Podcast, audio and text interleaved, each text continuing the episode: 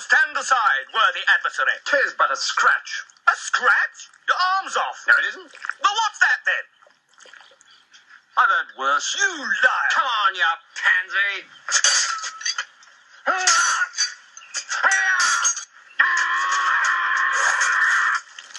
Victory is mine. We thank thee, Lord, that in thy mercy. Come on, then. What? How about you? You are indeed brave tonight, but the fight is mine. Oh, had enough, eh? Look, you stupid bastard, you've got no arms left. Yes, I have. Look! Just a flesh wound. Look, stop that! Chicken. Chicken. Look, I'll have your leg. Right! Right, I'll do you for that. You what? Come here. What are you going to do, bleed on me? I'm invincible. You're a loony. The Black Knight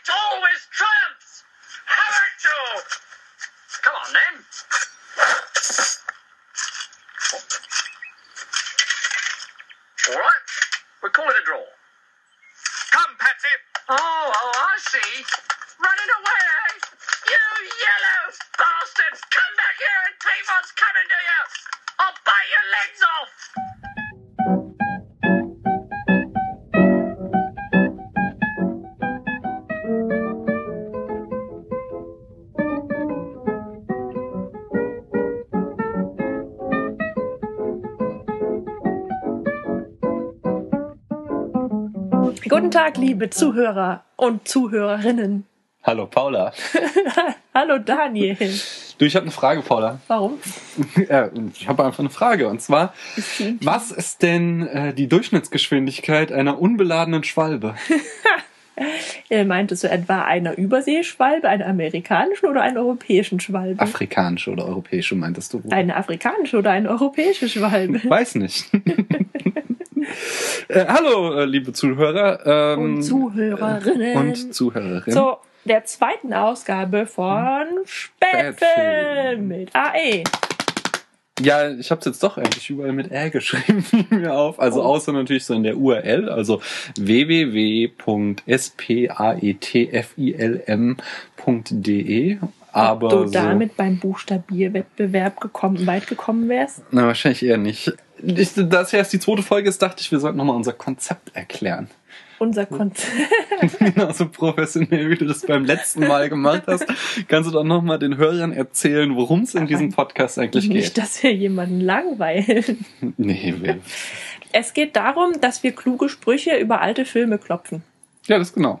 Und dazu äh, immer auch leicht alkoholisiert. Ähm, wobei, Eigentlich war es so gedacht, dass ich alkoholisiert bin und, Und du genau, ich nicht. Aber jetzt ich klopfe kluge Sprüche und du bist alkoholisiert. Äh, wir haben auch thematisch äh, jetzt angefangen, uns ein Getränk zu holen. Wobei wir natürlich in keinster Weise den äh, Alkoholkonsum in irgendeiner Form äh, äh, äh, hochjazzen wollen. Wir finden ihn halt einfach geil. Äh, immer mit äh, Maßen genießen. Mhm. Und mein, mein, meine Warnung gleich zu Beginn ist auch, wir spoilern hier gnadenlos. Die, äh, der Podcast heißt Spätfilm. Wir reden spät über alte Filme und nehmen kein Blatt vor den Mund. Das heißt, wenn ihr zu dieser Fraktion gehört, äh, die überhaupt nichts über einen Film erfahren will, bevor sie ihn sieht, So dann könnt ihr genau jetzt ausschalten. Ja, genau. Achtung, also jeder, der Monty Pythons Ritter der Kokosnuss noch nie zu Ende geguckt Ja, jetzt hat, hast du ja sogar den Film schon gespoilert, über den wir reden wollen. sollte jetzt ausschalten. Genau, ähm, über welchen Film sprechen wir denn, Paula?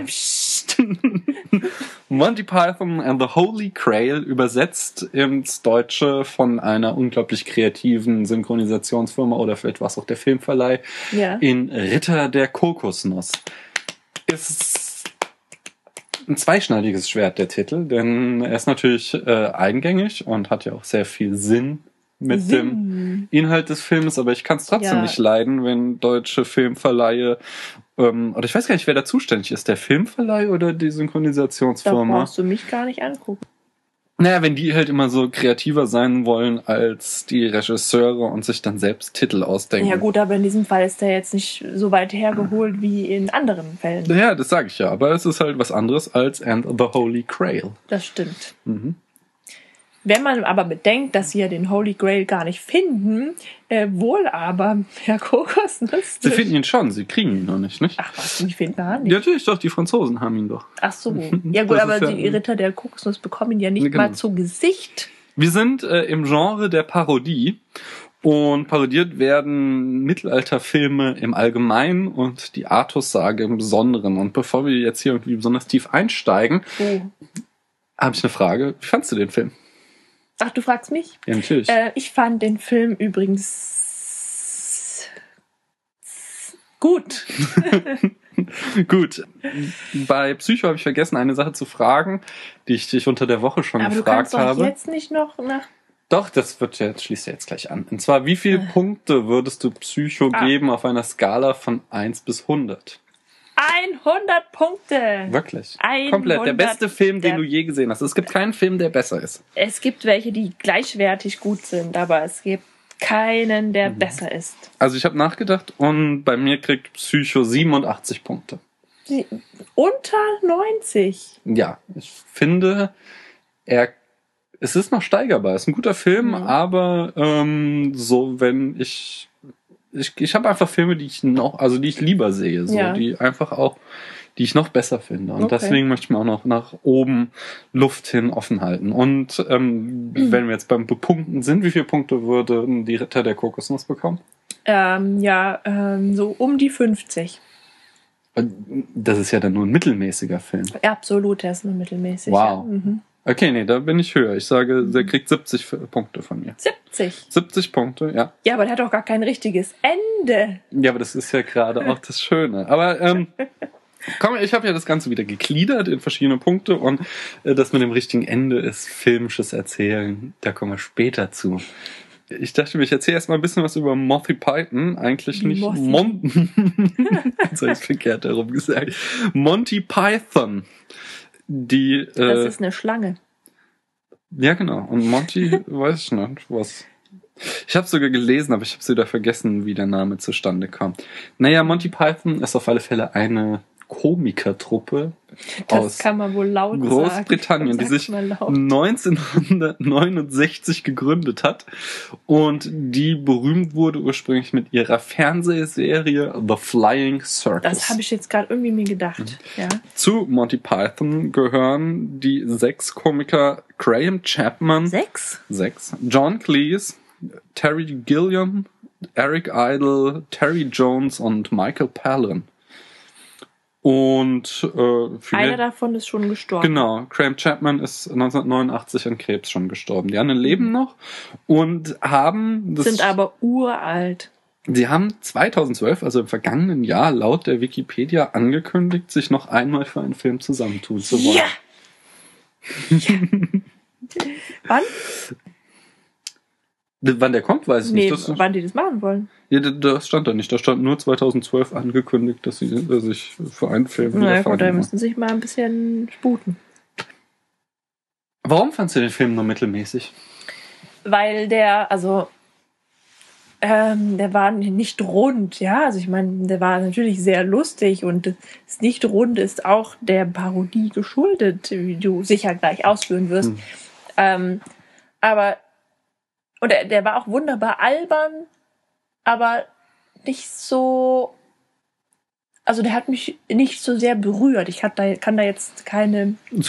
Argumente für bringen. Der hat mir einfach nur nicht so dolle gefallen. Mhm. Ich habe auch viel gelacht und so, aber irgendwie fehlte dem der gewisse Mhm. Schliff. Also das habe ich ja gestern Abend, als wir den Film gesehen haben, auch schon gesagt, dass ich ähm, Life of Brian wesentlich lustiger fand. Da hat einfach viel Mhm. mehr so ähm, Szenen oder eben auch ähm, Dialoge, die so eindringlich sind. Ah, nee, das finde ich nicht. Also, das, äh, ich finde schon, dass äh, Monty Python and the Holy Grail äh, liefert schon ein ganzes Repertoire auch an Sprüche, die du auf Partys bringen kannst und so. Das ist schon.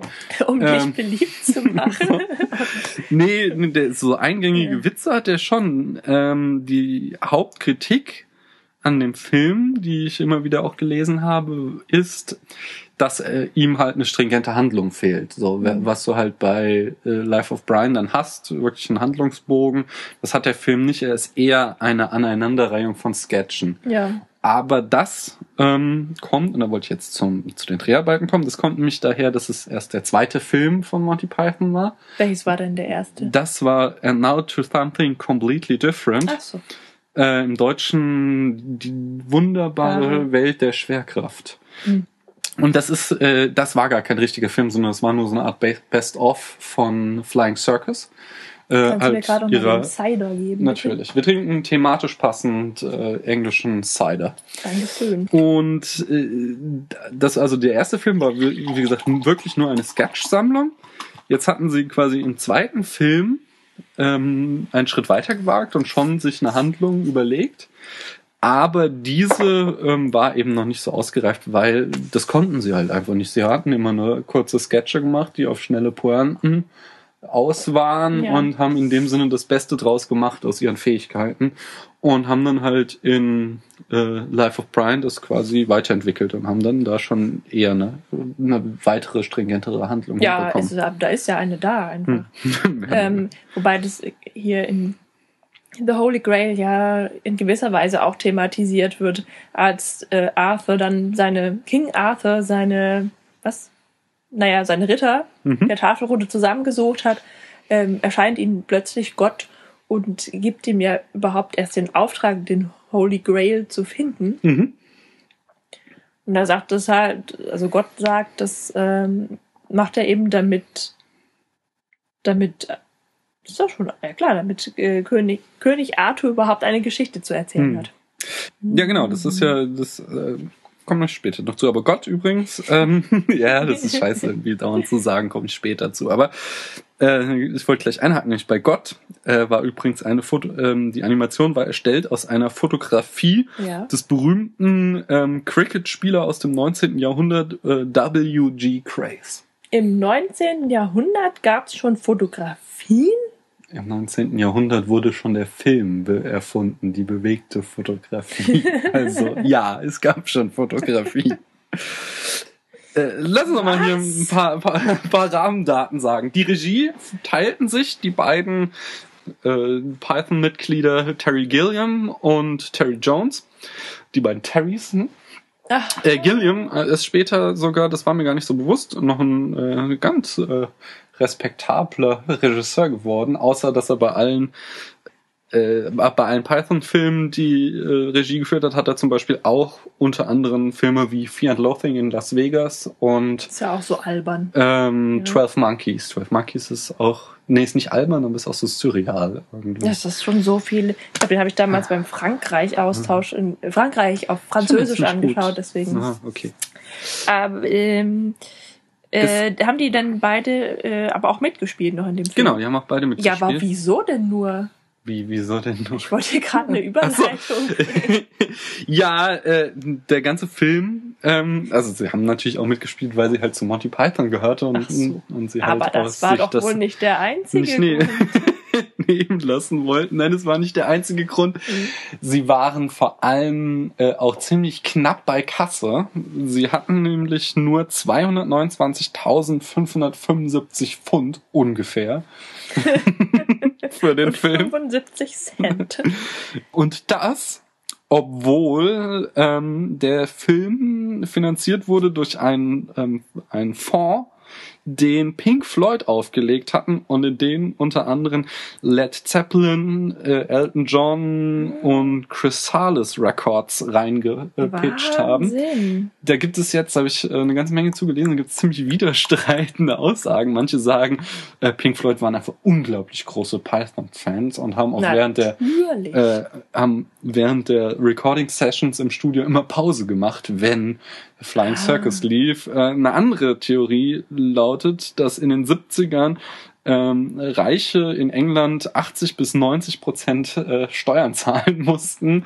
Und um das zu umgehen, hat man gerne solche Fonds gegründet, um dort halt, ja, die Steuern, ja, als Steu treue Steuer. 80 bis 90 Prozent. Das ist schon echt viel. Da könnte man sich ja mal eine Scheibe von abschneiden. Lass mal kurz noch eine Sache zu den beiden Terrys sagen. Da gab es Mhm. nämlich auch irgendwie Konflikte im Regiestil und da kommen, schlagen wir auch wieder zurück den Bogen zu Ja. Psycho. Ähm, während Terry Gilliam, ich glaube zumindest, ich bin mir jetzt gerade nicht sicher, wie rum, einer der beiden Terrys war mehr ähm, in seiner Regieart äh, auf einen dialogischen, Also, nein, auf einen dialogischen Film ausgelegt, Ja. während der andere eher so die Hitchcock-Linie fuhr und äh, beeindruckende Bilder machen wollte. Und Ja. da haben sie sich ein bisschen in die Haare gekriegt. Und ich meine, äh, Gilliam war der mit den Dialogen, weil der hat ja später dann auch immer Regie geführt. Und das hat den, den Komikern halt, die ja viel auf Wortwitz einfach aus sind, äh, eher zugesagt. Äh, von, von den Pythons, die beiden berühmtesten sind sicherlich John Cleese und Eric Idle. Die haben beide jeweils über 100 Filme gedreht. Wobei, als ich gesehen habe, die Liste, John Cleese ist so ein Schauspieler, da denkst du immer so, wow, ja, tausendmal gesehen, aber die Liste, das sind alles irgendwie gar nicht so beeindruckende Filme. Das ist alles eher ähm, so kleinere Produktionen. Es gibt natürlich Ausnahmen ähm, und, und er spielt auch eher Nebenrollen. ja, das wollte ich sagen, Genau. das sind wohl eher kleinere Rollen. Das auch, aber auch Filme. kleinere Filme oftmals gewesen. Also äh, die berühmtesten Filme, wo er mitgespielt hat, war James Bond, wo er den Q, Q, gespielt hat. Ja. Äh, bei Shrek spricht er den König. Bei Harry Potter war er der fast kopflose Nick. Und äh, eine Hauptrolle hatte er in dem Klassiker Ein Fisch namens Wanda. Oh, Äh, Eric Idle ist vor allem äh, als äh, Synchronsprecher sehr aktiv. ja gut, das äh, wird uns Deutsche bekommen. Genau, das man auffallen. nicht. Aber zum Beispiel hat er eine wiederkehrende Gastrolle bei den Simpsons. Da spielt er den äh, britischen Dokumentarfilmer Declan Desmond. Den kenne ich gar nicht. Ähm, die die kenne ich auch nicht, aber ich habe ja auch irgendwie lange keine Simpsons mehr Ach, geguckt. meinst du, es ist neuer jetzt, oder wie? ja, keine Ahnung. Ich, hab, ich weiß es jetzt auch nicht. Hm. Naja, auf alle Fälle hat er auch bei Shrek ähm, mitgesprochen. Da hat er den Merlin gesprochen und äh, in South Park der Film ebenfalls. Den habe ich auch nicht gesehen. Ähm, Michael Palin spielt im Film die meisten Rollen, wie gesagt. Du sagtest es ja, die hatten wenig Geld und deswegen haben sie äh, auch alle Rollen mehrfach besetzt. Äh, einerseits das, andererseits ist das so ein bisschen ein Markenzeichen von Monty Python. Und wen hat er gespielt? Ähm, ich weiß nicht, insgesamt waren es zwölf Charaktere. oh, Und Terry Gilliam ist am häufigsten gestorben, nämlich viermal. oh Eine sehr schöne Anekdote ist, dass sie äh, keine Drehgenehmigung für die Schlösser und Burgen in Großbritannien erhalten haben. Sie mussten nämlich das Drehbuch bei der entsprechenden Behörde, die die verwaltet, einreichen. Und die waren so schockiert, ob des Drehbuches, dass sie eben die äh, Drehgenehmigung untersagt bekommen haben, weswegen fast sämtliche Burgen, die im Film auftauchen, ein und dieselbe private Burg, äh, Burg in Privatbesitz waren, Ja. die dann immer aus einem anderen Winkel oder einer anderen Himmelsrichtung gefilmt wurde. Na, sie sah sich trotzdem immer sehr ähnlich. Und äh, also dann gab es noch zwei andere, äh, die man von außen filmen durfte, die sie mit aufgenommen haben. Und dann haben sie natürlich auch mit Modellen gearbeitet, äh, besonders Hm. bei Camelot fällt das auf, wo sie dann davor stehen und der Schildklappe sagt, it's just a model. Ja. Genau, äh, aus dem äh, Budgetmangel entstand nämlich dann auch äh, der Gag mit den Kokosnüssen. Sie Ja. konnten sich einfach keine Pferde leisten und haben dann ähm, die Szene, äh, haben dann halt auf Pferde verzichtet und stattdessen laufen hinter den Rittern immer ihre Schildklappen hinterher und klappern mit Kokosnüssen. Und das ist zurückzuführen auf äh, alte Hörspiele in der BBC, wo damals tatsächlich mit äh, Kokosnussgeklapper Pferde dargestellt wurden. Ja, ähm, das, das hat mir auch sehr gut gefallen. Das war ganz am Anfang noch der Dialog zwischen King Arthur und äh, war das schon der Soldat auf der Zinne? Ja, natürlich. Das war der erste Soldat auf der Zinne. Ähm, da, da der Soldat sich darüber mokiert, dass King Arthur keine, kein Pferd hat, sondern Kokosnüsse. Und dann geht es darum, mh, denn woher der denn diese Kokosnussschalen hat. Und, mm, und das Schöne daran ist auch, dass, also in dem ganzen Dialog, dass der ähm, Soldat auf der Zinne den Dialog quasi alleine gestaltet, weil King Arthur überhaupt nicht auf diese Tatsache eingeht, dass er überhaupt kein Pferd dabei hat. Und eigentlich hat er ja auch eine andere Frage. Er möchte nämlich ganz konkret den Burgherrn sprechen, wird aber nicht eingelassen, denn am Ende äh, verspinnen sich die beiden King Arthur und dieser wachhabende Soldat in der Frage, äh, wie es denn möglich ist, dass eben diese Kokosnussschalen nach, äh, auf die Insel gekommen sind und welche Schwalbe sie wohl hätte transportieren können. Ja. Ein anderer Punkt, warum sie Probleme mit, also der auf den, nee, lass mir noch anfangen. Ihr Geldmangel führte auch dazu, dass ähm, die, sie sich keinen Statisten leisten konnten und die meisten Statisten entweder Crewmitglieder waren, also dann musste der Produzent und ähm, der Kostümgestalter mussten halt als Statisten auftreten Mhm. und äh, außerdem Verwandte haben sie im großen Stil eingesetzt, zum Beispiel mh, die Hexe war da die damalige Frau von John Cleese Ah. und die Frau von dem ermordeten Historiker war irgendwie die Frau des Produzenten von Flying Circus und ja, all solche Sachen. Und ähm, sie konnten sich auch nur ein Kettenhemd leisten, das Graham Chapman trug, äh, der King Arthur spielt. Das wog Mhm. auch zwölf Kilo insgesamt. Während die anderen hatten nur angemalte Wollpullis an. Das ist äh, einerseits sehr Wow. lustig, weil sie den Film größtenteils in Schottland gedreht haben, bei Nebel und Regen und die Dinger waren wohl die ganze Zeit klatschnass. Oh nein. Und die haben den ganzen Tag gefroren, hatten aber auch nur so ein billiges Hotel, das äh, nur begrenzt warm Wasser hatte, so dass dann immer nach Drehschluss ein Wettrennen stattfand, Oh wer als erstes unter der Dusche steht, um noch warmes Wasser Das abzubekommen. ist ja schrecklich. Und das andere, was da ziemlich witzig ist, ist, ähm, wenn man sich die äh, diese zwölf Stunden Making-of von Herr der Ringe anguckt äh, und es dann da auch irgendwann um die äh, Kettenhemden geht, die sie bei Herr der Ringe aus Plastikringen gemacht haben. Ja. Da lästern sie nämlich irgendwann, sie, äh, sie nennen es nicht namentlich, aber sie meinen dann irgendwann, ja, äh, sie wollten das nicht so machen wie in anderen Filmen, wo die Leute dann nur irgendwie bemalte Wollpullis tragen. Okay. Aber die sahen ziemlich gut aus dann. Ich habe es nicht erkannt. Ja, okay. Das Gut gemalt.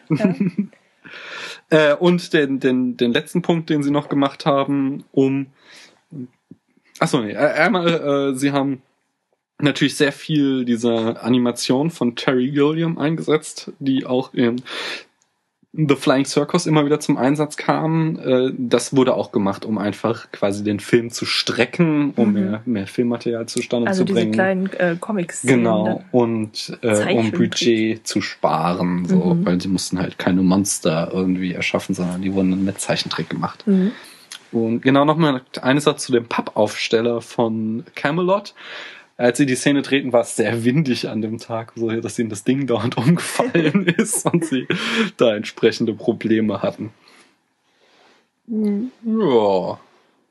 Ja, sollen wir vielleicht noch mal ein bisschen detaillierter ähm, auf die, das, diese Stilmittel, die da eingesetzt wurden, eingehen? Mhm. Oder diese Erzähl vielleicht mal so kurz nur in ein paar Sätzen die Handlung erstmal. Ja, die ist, ja, wie schon erwähnt, ziemlich dünn. Äh, King Arthur reitet aus mit, mit seinem äh, Pagen oder Knappen, Knappen heißen die ja wohl, ähm, und sucht sich Ritter zusammen für seine Tafelrunde. Mhm. Das Rekrutieren dieser Ritter ist relativ schwierig, denn der erste, den ersten bekommt er gar nicht. Also er, er reitet durch England äh, von Burg zu Burg. Und ähm, in die erste Burg kommt er ja gar nicht erst rein. Und den zweiten Ritter, den er überhaupt trifft, ähm, den besiegt er in einem Kampf. Das ist der schwarze Ritter Mhm. der, zuerst beeindruckend gegen einen Feind antritt und den Kampf gewinnt, aber gegen King Arthur dann halt doch. Ähm, Übrigens, äh, Ja? Fun Fact, der Schwarze Ritter wurde gespielt von John Cleese. oh, Was man nicht sieht, weil er diesen äh, Vollvisierhelm aufhat. Mhm. Äh, und an dem Tag war die Tochter von John Cleese am Set, als sie die, die Szene gedreht haben. Ach, und ja. sie fragte dann einen der Produzenten, Daddy doesn't like that man, does he? ja, der gute Daddy, der verliert nämlich äh, erst einen Alles. Arm, dann zwei, dann ein Bein und dann noch ein Bein. Das ist eine ziemlich eklige Szene, aber ähm, Nein, die ist so überzeichnet. ja, sehr, also da spritzt Blut und ähm, ja, vor allem sind es die Sprüche, die dann eben auch ja in die Popkultur eingegangen Ja. sind mit äh, Tis just a scratch und It's just a flesh wound. wie auch immer, äh, King Er Arthur kriegt ein paar Ritter er kriegt dann ein zusammen. paar Ritter zusammen Mhm. und sie reiten durch, äh, also nach Camelot wollen sie irgendwie nicht, das gefällt ihnen nicht, ist ihnen zu langweilig. Mhm. Ähm, sie haben dann eine Erscheinung, es heißt Gott erscheint ihnen und gibt ihnen die Aufgabe, den Heiligen Gral zu suchen. Und damit erst, ähm, Dann trennen sie sich erst Mhm. wieder und jeder erlebt eigene Abenteuer auf der Suche nach dem Heiligen Gral. Dann Ja. vereinigen sie sich wieder mh, und müssen schreckliche Abenteuer bestehen, bei denen auch äh, die meisten draufgehen, außer ähm, äh, Lancelot?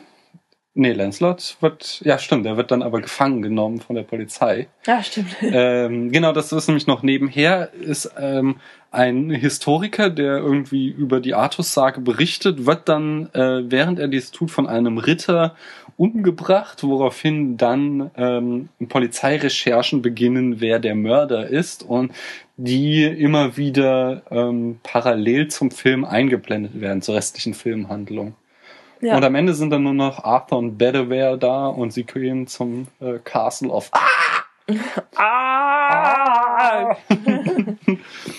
Und dort ist der Heilige Gral, aber Ja, Was die, aber? aber auch die Franzosen, die ihn nicht rausrücken wollen und stattdessen wieder nur äh, King Arthur wild beschimpfen, bis der es genug hat und mit einem Heer anrückt, äh, aber beim Erstürmen des Castle of Ah!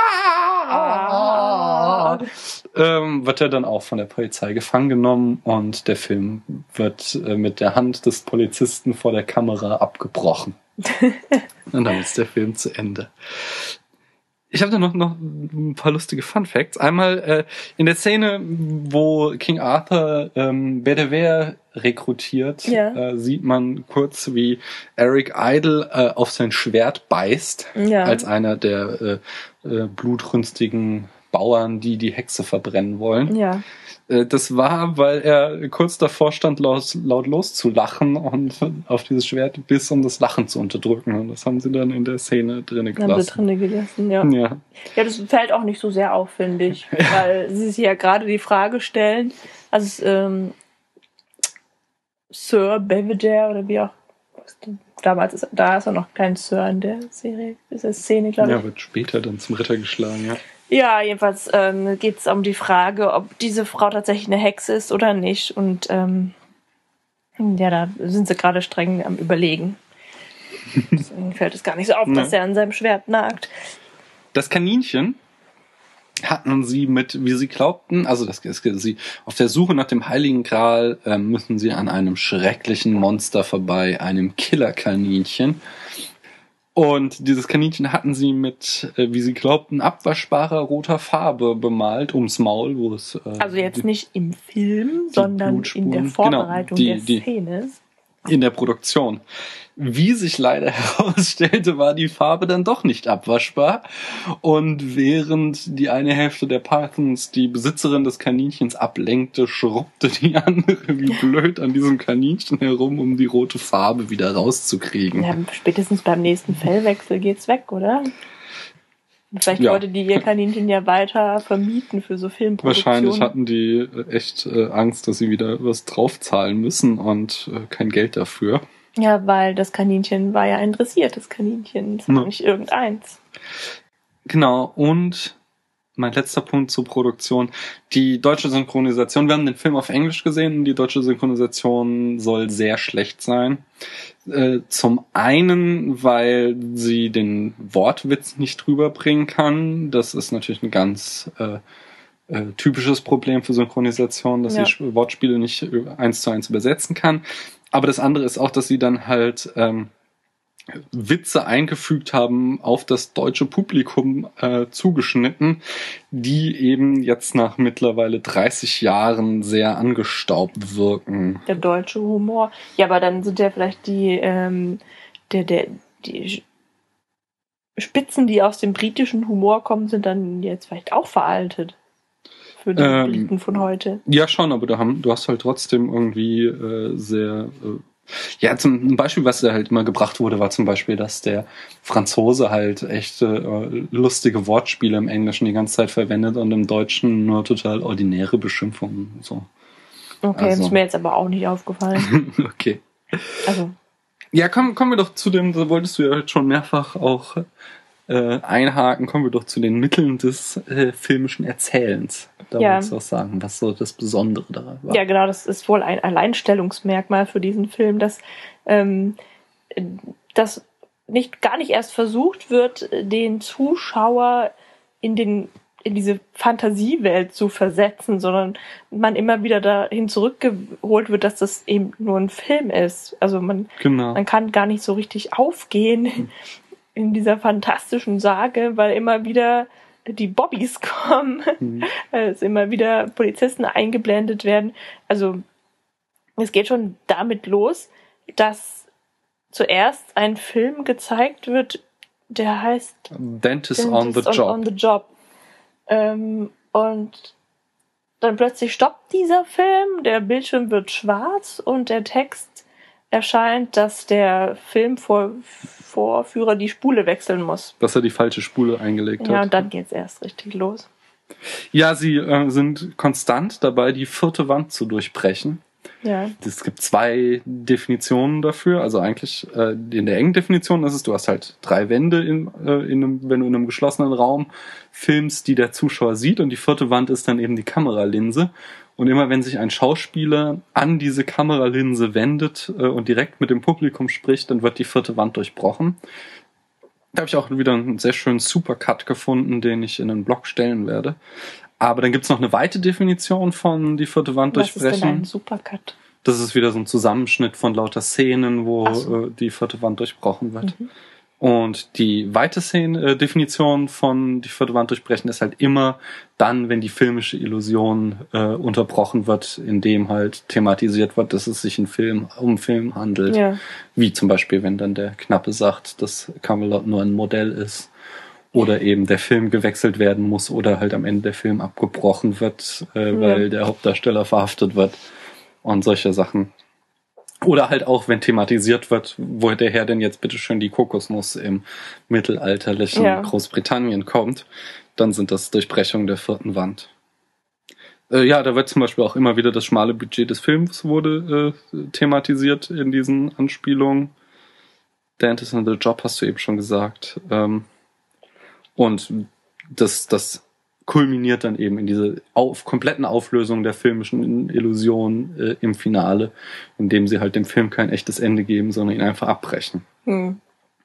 Äh, und das zweite, also das, das ist, wie du ganz richtig sagtest, typisch für den Film. Und das zweite Element, was sie genommen haben, ist jetzt für Parodien insgesamt äh, sehr typisch. Und das ist nämlich die äh, Überfrachtung mit filmischen Codes, dass sie äh, quasi massenhaft filmische Codes verwenden, um sich dann über diese lustig zu machen. Zum Beispiel der schwarze Ritter, der halt ein ganz typisches Symbol im Film ist für einen besonders starken, mächtigen Und Dark Bösen. Knight. Muss ja Mhm. nicht unbedingt böse bei Batman, aber okay, Batman Ja. ist ja auch gerade dieses Ambivalente. Und der dann da halt total ins Lächerliche gezogen wird. Oder eben The White Rabbit, äh, es spielt auch immer wieder eine Rolle in Filmen, geht auf äh, Alice im Wunderland. Genau, zurück und wird da dann auch parodiert. Mhm. Andere Sache, ein, äh, ein filmischer Code, den sie da mehrfach einsetzen, ist äh, Chekhovs Gag, beziehungsweise Chekhovs Gun. Und es geht auf einen Mann namens Anton Chekhov zurück, der das in seinen Memoiren 1911 erklärt hat, indem er sagte, wenn du in einem, ich glaube, ich weiß nicht, ob es Film oder bei ihm Literatur ist, jedenfalls wenn erwähnt wird, dass an der Wand ein Gewehr hängt, dann kannst du dir sicher sein, dass dieses Gewehr, diese Gun äh, später noch eine Rolle spielen wird. Okay. Und so ist das äh, zum Beispiel mit dem Heiligen Gral, dass die Franzosen äh, zu König Artus sagen, als er sagt, äh, wir sind auf der Suche nach dem Heiligen Gral, meinen sie so, ah, äh, brauchen wir nicht, wir haben schon einen und du hältst es nur für einen Gag und am Ende stellt sich heraus, sie haben den Heiligen Gral. Und ein anderer Aspekt ist eben mit dem Historiker, der da ermordet wird und der jetzt ist nur für einen Gag. Ja. Und später äh, hat er dann halt die entscheidende Rolle in dem Film, nämlich den Film zu beenden, dieser Mord. Ach so. Ja. Der Film selbst äh, zitiert einige andere Filme. Äh, Wäre ja auch schlimm, wenn nicht, nicht? Äh, und einmal äh, die Marx Brothers im Krieg. Ähm, Kenne ich nicht. habe ich auch nicht gesehen, aber das ist bei diesem Song äh, in Camelot, den sie da singen. Da Aha. spielt einer auf den Helmen ein Glockenspiel und das gab's so schon Okay. mal bei den Marx Brothers im Krieg. Im Krieg. Im Kult. Im Creek. Äh, in die, den eigenen Spam-Sketch, äh, auf dem ja auch unser E-Mail-Spam jetzt zurückzuführen ist. Was? Der wird, äh, es gibt einen berühmten Sketch von Monty Python Flying Circus ähm, mit Spam. Das ist so Dosenfleisch, der da, und dieses Dosenfleisch taucht in diesem Sketch massenhaft auf. Und äh, das führte dazu, dass man dann später mit aufkommender E-Mail eben den E-Mail-Spam Spam nannte. Ach, Und der, dieser Spam wird im Film auch in die, im gleichen Song zitiert. aha. Interessant. Ja. Ähm, was haben sie noch? Ja, ich habe gelesen, dass sie angeblich Familie Feuerstein zitieren, äh, in dem da Fred Feuerstein in dieser Schlussschlacht äh, drinne ist. Haben sie vielleicht rausgeschnitten? Naja, es war ja, du hast ja schon tatsächlich dieser eine Ritter, hatte halt irgendwie so ein weißes Hemd an, so eine weiße Tunika mit schwarzen Punkten. Hm. Und diese leichte Bild, Ähnlichkeit irgendwie hatte mit dem mit der Kleidung von Fred Feuerstein. Ja, war so ein Fell. Ja. Ja. Aber so richtig, ich weiß nicht, ob das wirklich ein Zitat war oder ob da ein Gehirn nach zu viel Mustern gesucht hat. Gesucht hat. Gleich mehrfach wird äh, das siebente Siegel von Ingmar Bergmann zitiert. Okay. Das auch, den haben wir mal in unserem Filmbrunch gesehen. Ja, aber da bin ich eingeschlafen. ja, der war auch ziemlich langweilig. äh, ist nämlich auch so ein Mittelalterfilm, der zeitnah vor äh, Holy Grail veröffentlicht wurde. Und beispielsweise schon diese pseudo-schwedischen Untertitel im Vorspann, äh, wo dann mehrfach die Crew gefeuert wird im Zuge des Vorspanns. äh, das, das ist schon eine Anspielung auf ähm, äh, das siebente Siegel und die Mönche, die sich die Bretter vor den Kopf schlagen, sollen auch in irgendeiner Form eine Anspielung sein. Also ich glaube, äh, sie parodiert eine Szene aus das siebente Siegel. Und natürlich ganz klassisch äh, wird äh, die Sage von Troja auch äh, zitiert. Oh ja, das hat mir sehr gut gefallen.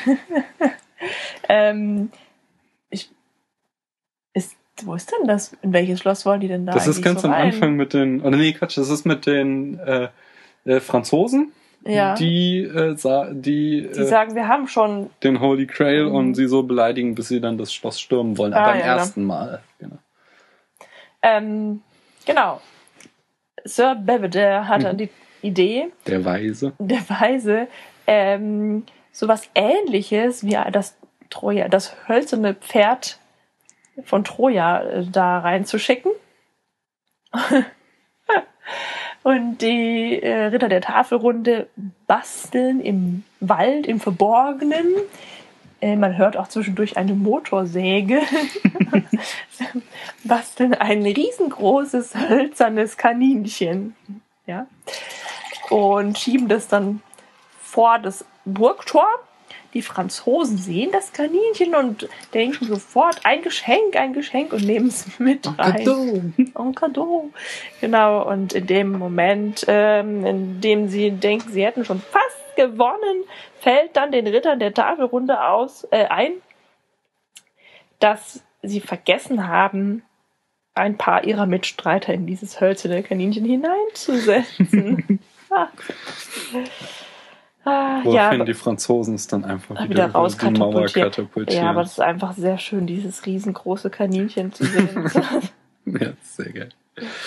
Ähm, Aber die Szene davor auch, in denen der französische Wachsoldat auf der Zinne steht und sich über die Geräusche im Wald wundert und wir sehen immer nur, genauso wie der Franzose, de- den Wald und hören Säge. Zimmerarbeit. Genau. Geräusche, ja.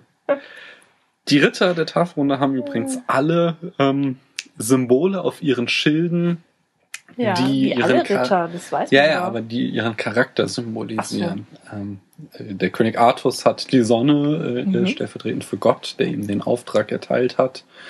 Ähm, Lancelot hat äh, einen Drachen, weil er so äh, draufgängerisch Ja. ist. Es gibt auch so in dem der Episode von Lancelot ähm, stürmt dieser ein Schloss und ermordet eine halbe Hochzeitsgesellschaft, um eine äh, Um Jungfrau zu retten, die sich dann als Jüngling herausstellt. Ja.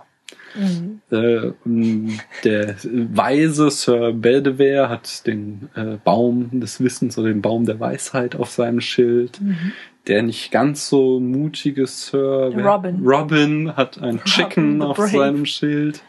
Äh, der ähm, sittsame und heilige äh, Sir Galahad. Galahad hat ein Kreuz auf seinem Schild. Der muss in seinem Abenteuer äh, in ein Schloss voll lüsterner Frauen Ja, hallo, das sind sehr hilfsbereite Jungfrauen. Die aber, naja, das ist ja auch egal.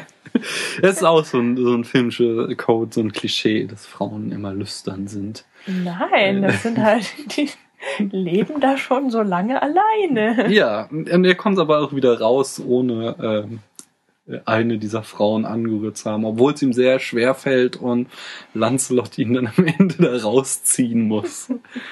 Ja, Das sind Sirenen. na, Ja. genau. Die haben nämlich auch diesen heiligen Gral über ihre Burg äh, projiziert und nur dadurch Sir Galahad angelockt worden und überhaupt da reingegangen. Mhm. Ja. Ist denn mal.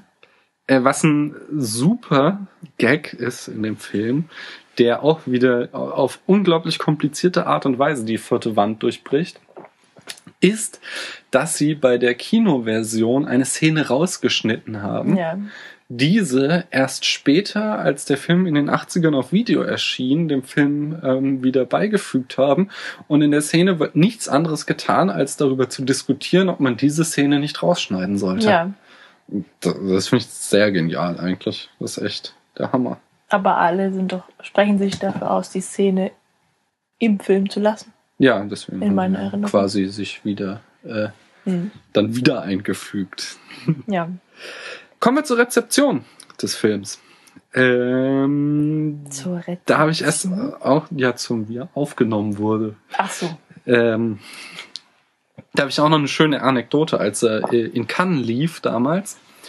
Äh, wurde der Film nach dem äh, Vorspann, nach diesen absurden Untertiteln abgebrochen und Feuerwehrmänner stürmten das Kino Ja, und das Publikum lachte sich schief, weil sie dachten, das wäre auch ein Gag von Monty Python. Hätte ich jetzt auch gedacht. Ja, aber in der Tat hat es eine Bombendrohung gegeben und das Kino musste geräumt werden. Und die Feuerwehrmänner hatten wohl einige Probleme, das Publikum davon zu überzeugen, dass das jetzt kein genommen. Witz ist. Ja. Im Unterschied zu Psycho letzte Woche hat der Film nicht so einen großen Impact auf die Filmgeschichte gehabt Ja. sondern eher auf die Popkultur. Also die, diese ganzen Zitate wie die, äh, die äh, Schwalbe, die afrikanische und europäische oder es ist nur eine Fleischwunde oder die Ritter, die nie sagen, nie, nie, ähm, oder das Schloss von Ah.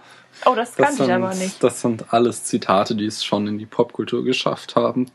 Äh, da habe ich ein schönes Tumblr gefunden, äh, Monty Python and the Holy Grail, was ich auch im, im äh, Blog verlinken werde, was einfach unzählige solcher Zitate aufzählt.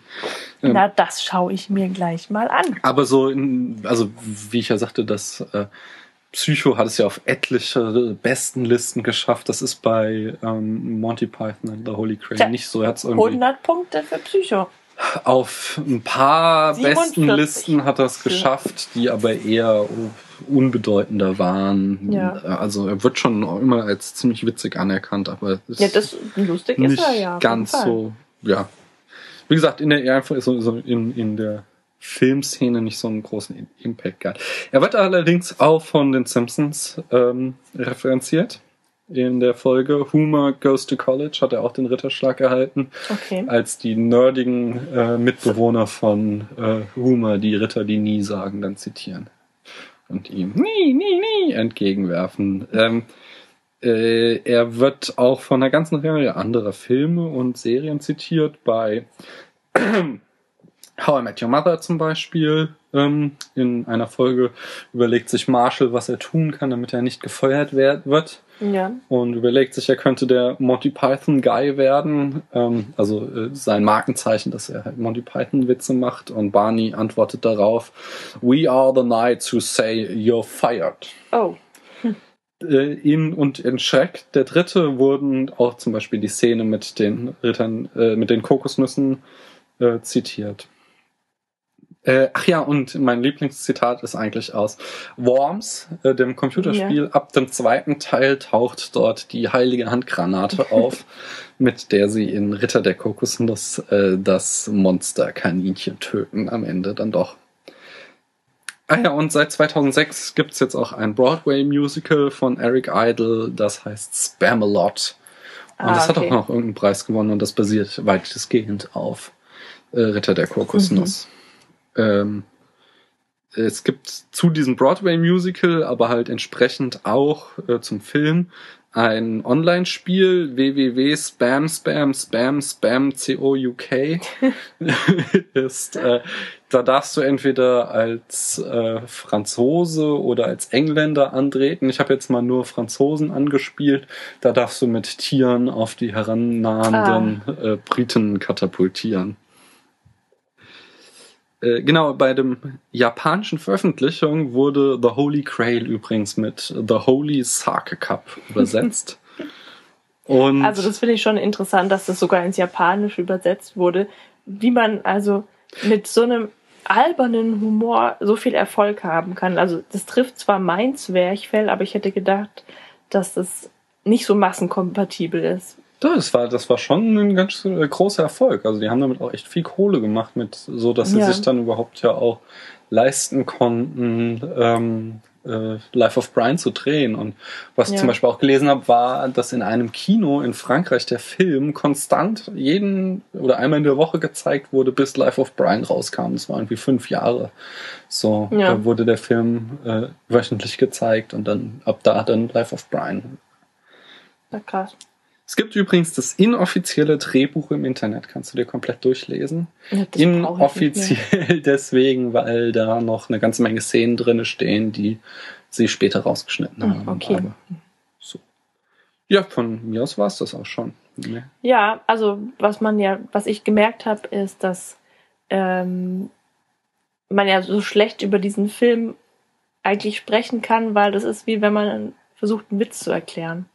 Ja, Also den sollte man man, muss ihn gesehen den muss man haben. schon selber angucken. Und das ist auch äh, ziemlich leicht möglich. Ich habe gesehen, dass es den auf Amazon schon für unter 4 Euro gibt. 3,87 Euro war das. Und da war doch das meiste noch die, Angebot, die Versandkosten. Nee, das war, glaube glaub, für Sandkosten 3,87. Ach so, gut. Wie auch Aber die immer, waren jetzt auch nicht so hoch. Ähm, selbst wenn ich dem Film gerade mal 50 Punkte von 100 geben würde oder gegeben habe, ähm, ist das ist ja schon sehenswert. Mhm.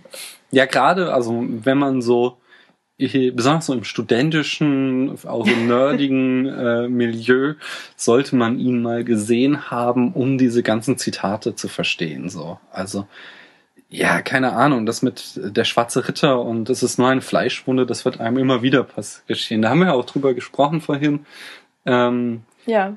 Äh, in, wo ich ja fragte, inwieweit dieser Satz, es ist nur eine Fleischwunde, äh, dann immer wirklich ein Zitat ist von Die Ritter der Kokosnuss, wie ich es halt auch oft gelesen habe, und inwieweit das nicht einfach nur ein äh, gängiger Spruch ist, so im Sinne von, äh, es wurden keine Organe verletzt, es ist einfach nur eine Fleischwunde. Ja, nee, da, da habe ich dir vorhin auch schon widersprochen, weil ähm, das eine groteske Aussage ist, weil eine Fleischwunde ist eine schlimme Wunde. Ja, aber das glaube ich. Sonst sagt man, ja das nicht ist nur ein Kratzer.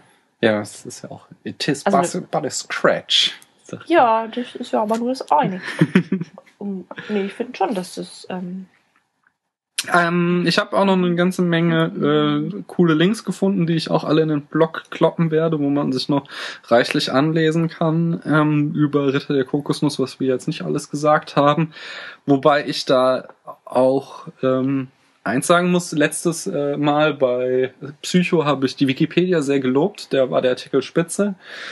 Dieses Mal ist er ziemlich schlecht. Und zwar es wirkt der ganze Wikipedia-Artikel über Ritter der Kokosnuss auf mich, als hätte da jemand seine Seminararbeit zum Thema, wie wird äh, das Mittelalter in die Ritter der Kokosnuss dargestellt, Okay. in äh, das Wiki reingekloppt. ja, aber das ist doch nicht das Schlechteste. Ja, aber es ist total einseitig halt. Es wird kaum was zur Produktion erwähnt so, oder zur mhm. Rezeption. Es geht immer nur, also es ist ein ellenlanger Artikel, wo es nur darum geht, wie das Mittelalter dargestellt wird. Und in allen Aspekten, von der Musik über die Kostüme und so weiter. Und Ja, also das ist ja das, was ich auch schon sagte, weil ich halte das eigentlich für das Wichtigste an dem ganzen Film eigentlich. Ja, aber das wird auch nicht, das wird auch nicht so thematisiert. Zum Beispiel, was ja spannend ist, ist die Frage, da kenne ich mich auch zu wenig aus, ähm, wie sie andere Filme, Mittelalterfilme ihrer Zeit auf die Schippe nehmen. So. Ja, Äh, aber Ja, dieser Wikipedia-Artikel Mhm. ist halt wirklich ganz explizit so, ja, die Bauern haben alle dreckige Gesichter, die Reichen haben alle, sind alle sauber und ähm, keine Ahnung, wird ewig viel über die Folter, äh, diese Räder am Anfang Ja, genau. und die Nebel, wann da Nebel auftauchen und so geschrieben. ja oder wie sie da ihre sind- Toten abtransportieren Genau. und Es ist, sich im ich sage ja nicht, dass es schlecht ist, ich sage nur, es ist sehr einseitig und äh, das wird dem Film nicht gerecht, so. dieser Artikel, sondern es ist halt, es war garantiert sowas wie eine Seminararbeit zum Thema, äh, wie wird das Mittelalter in dem Film dargestellt und dafür ist es auch gut, aber es ist halt nicht, also der Artikel hat einf- einfach Lücken, er könnte mehr Sachen noch aufführen. Ich merke schon. Mhm. Möchtest Gut, dass wir den Podcast gemacht haben. Ja, genau, wir sind, wir machen hier Bildungsradio. Falls das noch nicht so rausgekommen ist. Natürlich, wir sind hier Gut, dass quasi. du sagst, ja. ähm, ja, ne, ich habe dem auch nichts mehr hinzuzufügen, außer dass es eine ähm, nette Unterhaltung war, diesen Film zu sehen. Kann man machen. Auf jeden Das Fall. ist keine verschwendete Zeit. Zwei Stunden. Äh, ja, Zwei Stunden. zwei Stunden ging er, ja. So lang. Ja, Das habe ich nicht gemerkt. Dann war es doch sehr sehr, kurzweilig. kurzweilig. Ja, dann gebe ich dir vielleicht doch Oh, jetzt. 60, 62 Punkte von 100. Oh, Ja. dann wurden sie ja doch noch mal ein bisschen erhöht. Na gut, ähm, Aber das nächste Mal gucken wir trotzdem Live of Brian. Nee, gucken wir jetzt nicht im Anschluss. Können wir irgendwann später machen. Ich hatte schon gesagt, was wir als nächstes. Aber das bleibt Ach so, für ein den Podcast. großes, genau, für den natürlich. Podcast Mhm. steht der nächste Film schon fest und es wird wieder ein Klassiker. Es wird ein absoluter Knaller. Es wird ein Film, den, wenn ihr ihn noch nicht gesehen habt, ihr unbedingt sehen müsst und über den es so viel zu erzählen gibt, dass ich nicht weiß, ob wir es dann in der Stunde schaffen, die wir uns eigentlich so als Limit gesetzt haben. Ja, Schaltet dann auf jeden Fall wieder ein, wenn es heißt Spätfilm, Kino in deinem Gehörgang mit Paula Hesse und Daniel Brockmeier und nie, nie. den Rittern, die nie sagen. Ja. Guten Abend.